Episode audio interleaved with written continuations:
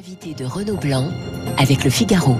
Bonjour Franz. Bonjour Renaud. Franz-Olivier Gisbert. Bernard Tapie, Leçon de vie, de mort et d'amour aux presses de la Cité. Vous avez publié euh, ce livre il y a environ euh, trois mois.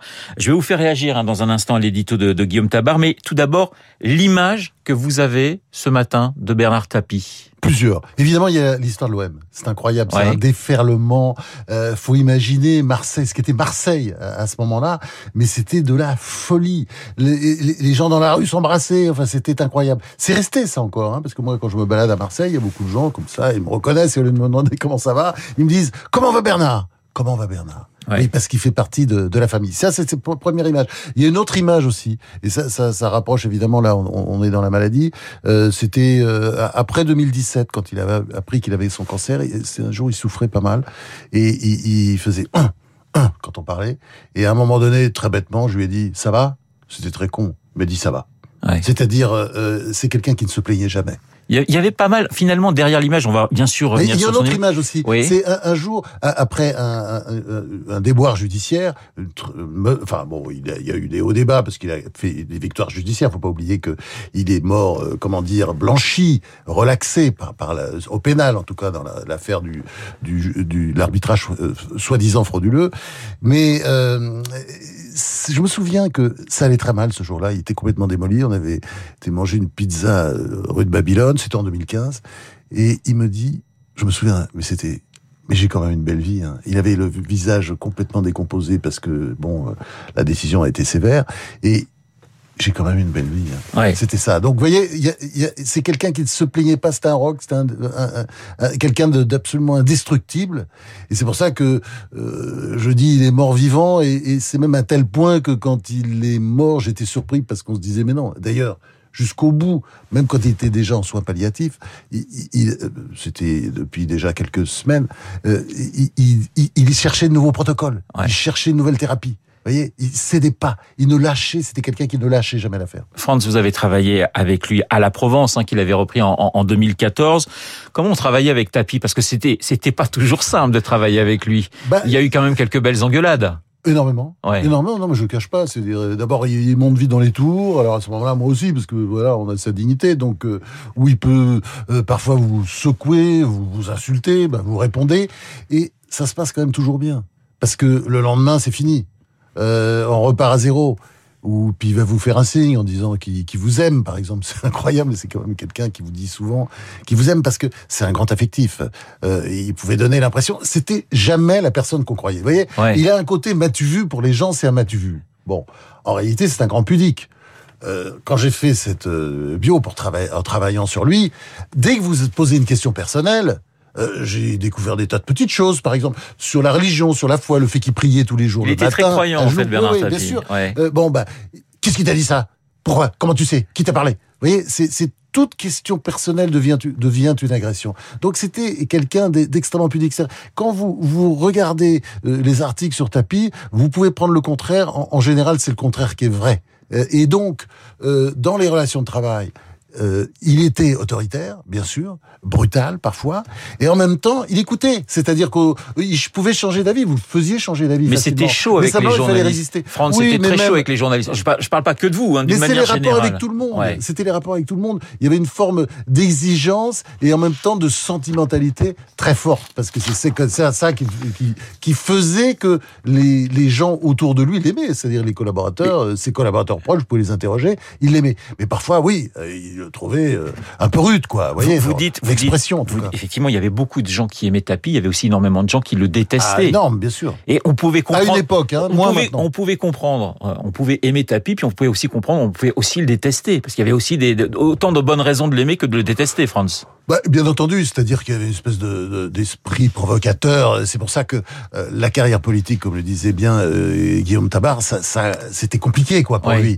parce que euh, les provocations, ça y allait quoi. Quand disait, moi je fais de l'argent, j'aime l'argent, je fais de l'argent, cette cette espèce de rengaine qui est passée partout euh, euh, dans ces grands, ces grandes sagas qu'on, qu'on a diffusées en hommage sur toutes les télés, il y a quand même des phrases juste incroyables. Qui dit Euh, oui, je sais pas pourquoi il est dit d'ailleurs. Par exemple, même quand il dit euh, Le Pen est un salaud, tous ses électeurs sont des salauds. Bon, ben c'est pas quelque chose qu'on dit en politique. Ça avait rendu Mitterrand fou. D'ailleurs, Ouais, Mitterrand ouais. l'avait engueulé après. Mais comment vous pouvez dire ça? Euh, Les électeurs du Front du Front National, il faut essayer de les ramener vers, au bercail, vers nous. Il faut pas les insulter. Et ça, il était comme ça, quoi. Il était, euh, il y avait quelque chose chez lui. Il, il, il adorait, vous voyez, être un peu euh, sur la ligne jaune, Ouais.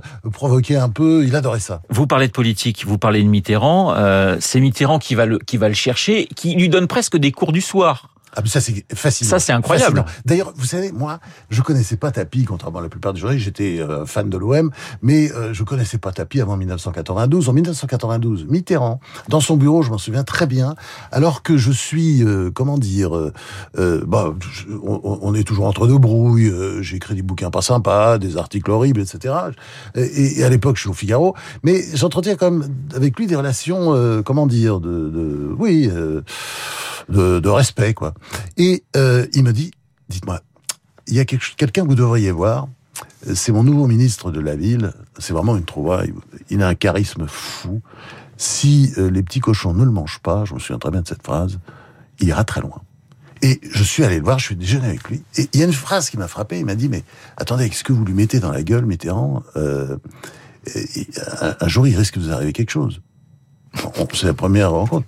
Mais j'ai dit, c'est pas comme ça que ça marche. Vous savez, ce, vous savez, ce déjeuner là, je vous invite à déjeuner. Vous savez qui a eu l'idée, qui m'a dit de, de vous voir, c'est Mitterrand.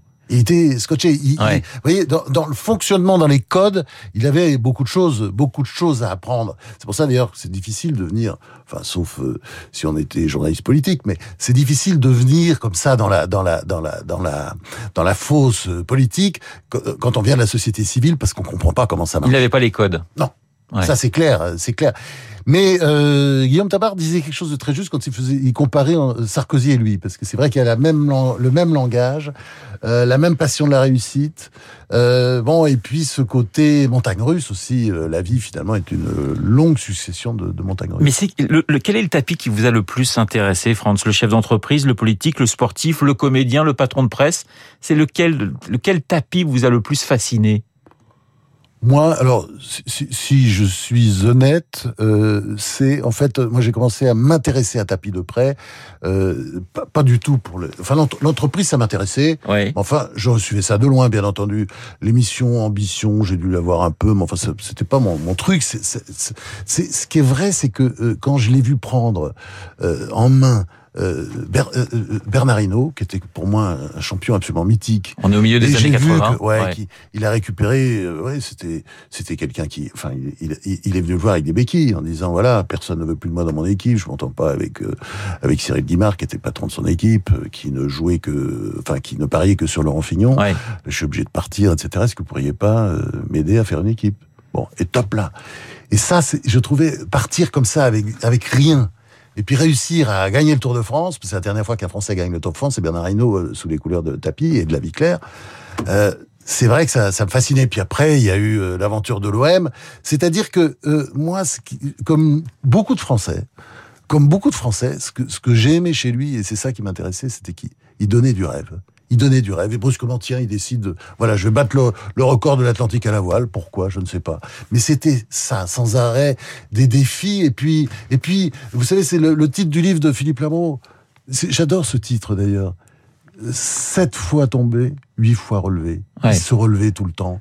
Et, euh, et, et il aimait la vie. C'était une, c'était une leçon de vie en permanence. Il aimait la vie. La vie passait avant tout. Franz-Olivier Gisbert, vous parlez de rêve, il y a aussi quelques cauchemars, parce qu'il gagne par exemple la Coupe d'Europe avec Marseille, et puis trois jours plus tard, il y a la- l'affaire OM Valenciennes avec des petites enveloppes qui poussent dans, dans, dans, dans le jardin de certains joueurs euh, valenciens. C'est-à-dire que c'est assez incroyable. C'est, on, on a l'impression qu'il est, qu'il est en, en haut, et poum, il chute. C'est-à-dire qu'il y a toujours cette espèce, comme vous disiez, de qui est C'est incroyable. ça qui est Et incroyable. ce, et ce face à face avec Éric de Montgolfier. il ne reste Oui. jamais au fond du trou. Oui. Oui, il repart après.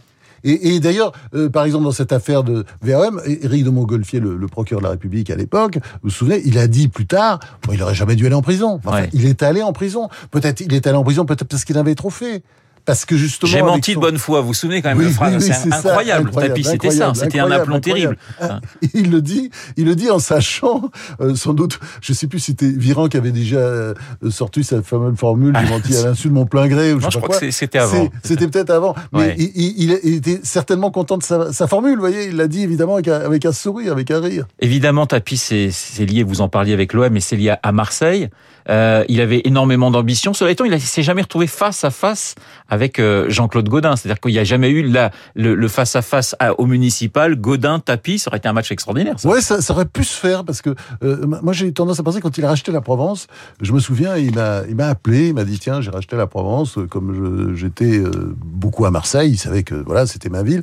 Et euh, je lui dis non, enfin c'est une connerie. Là. Pourquoi tu crois que tu vas, tu vas être maire de Marseille après avoir acheté la Provence? Euh, on n'est plus autant de faire aujourd'hui. Puis un journal, c'est pas, ça fait plus les élections comme dans le temps. Oui. Il dit mais attends, détrompe-toi, je vais pas, je vais pas me présenter. Ah bon, tu te présentes pas à Marseille, me fais pas croire ça.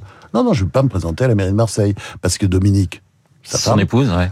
Dominique m'a dit que si je me présentais, si je revenais en politique, elle me quitterait. Il y a, il y a, et ça sera ma dernière question, ce, ce dernier combat contre la maladie. Euh, C'est-à-dire que même les gens qui ont détesté euh, Tapi très fort, on dit bah il a du courage. Enfin, il, il a pu émouvoir quand même des gens euh, qui au départ euh, ne l'aimaient pas vraiment. Ce combat contre le cancer, c'est, il a été presque exemplaire dans, dans les mots qu'il avait. Tout à fait. Et d'ailleurs, tous les médecins vous diront, euh, il, a, il a tenu beaucoup plus longtemps que. Enfin, et d'ailleurs, il est mort alors que il avait énormément de tumeurs. Il avait un niveau de tumeur. Il aurait dû être mort depuis longtemps tellement il avait des tumeurs. Enfin, il avait des tumeurs partout. Et c'est ça, c'est une leçon de vie, de résistance en permanence. Alors, on peut dire, j'entends beaucoup ces mots survivant, phénix, etc. Mais euh, il y avait aussi beaucoup d'amour.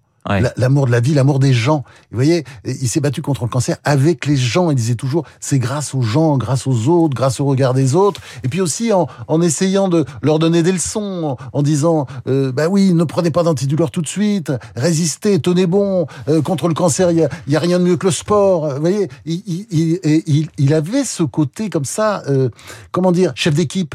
Vous voyez, chef d'équipe dans ces entreprises et chef d'équipe également pour les Français. Et euh, il sera inhumé à Marseille vendredi. Donc le petit Parisien du 20e arrondissement euh, à la Major vendredi, c'est un, un beau symbole finalement. Oui, on peut dire aussi le Titi de banlieue parce qu'on Ouais. peut oublier, il a, il est né euh, Au Bourget Oui, Il est né à Paris dans le 20e il est- et il je crois qu'il a grandi 20e, dans, et effectivement puis, au euh, il a Bourget. passé son enfance notamment Ouais. dans un taudis de 20 mètres carrés à 4. Il vivait avec ses parents et son, Et son frère. cadet. Ouais. Et il, il était, il était là au Bourget en face du stade municipal. Et c'est là qu'il a vécu. Et le Titi de banlieue, le Gavroche, ouais, il a monté les étages. Et comme il dit, c'était une expression que j'adorais. Il disait toujours, j'ai changé de tiroir. Changé de mais il tiroir. changeait souvent de tiroir.